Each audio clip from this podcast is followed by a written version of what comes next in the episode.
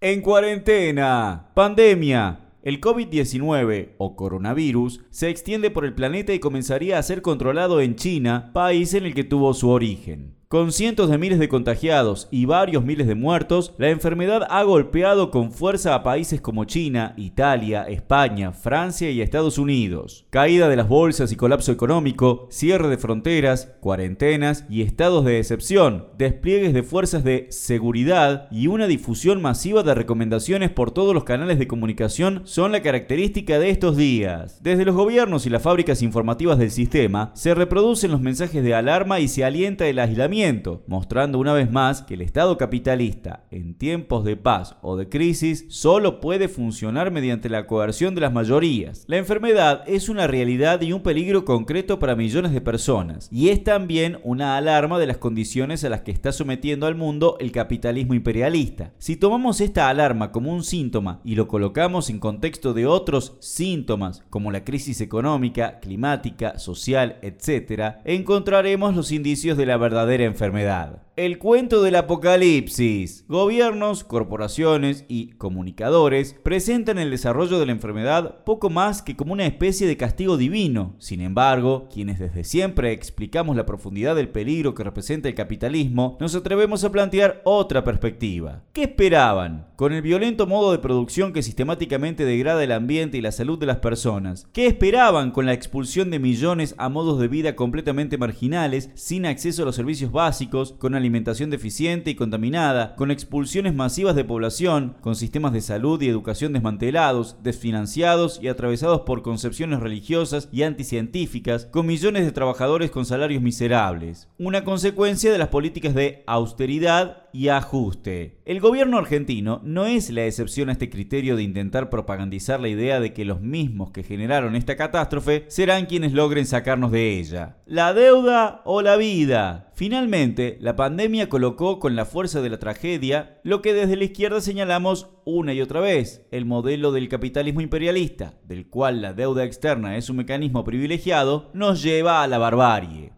La deuda o la vida es una disyuntiva que pasó de recurso literario a realidad violenta. ¿O es acaso que se puede creer que, sin volcar cantidades de recursos al sistema de salud, a la contención social, a la protección de los derechos de los trabajadores y trabajadoras, será posible enfrentar en serio esta situación? Y esos recursos hoy están atados al destino de la deuda y la negociación, que, por teleconferencia, lleva adelante en plena crisis el gobierno con los bonistas y el fondo. Pero el gobierno de Fernández y el Frente de Todos lejos están de avanzar en este sentido. Mantienen las negociaciones para el pago de la deuda mientras lanzan un pool de medidas inconexas que no van a tocar los intereses de fondo de laboratorios, clínicas privadas y demás sectores de poder que aprovechan la pandemia para remarcar precios de productos y servicios básicos para el cuidado. Sus medidas tampoco asisten a enormes franjas de la población que están en negro o precarizadas y las que lo hacen lo hacen de manera deficiente. Un ejemplo puntual es el de las tareas de cuidado, que sin respuesta desde el Estado profundizan su carga fundamentalmente sobre las mujeres. Detrás del telón del virus se profundiza la crisis. Mientras se pone el país en cuarentena, los indicadores de la crisis pegan un salto. El nuevo crack mundial y la pandemia agravan la crisis económica doméstica, sostienen la inflación licuando los ingresos populares, incentiva la recesión con su secuela de despidos y suspensiones y son la excusa perfecta para que el gobierno, que quiere el camino allanado para cerrar con el FMI y los bonistas, profundizar el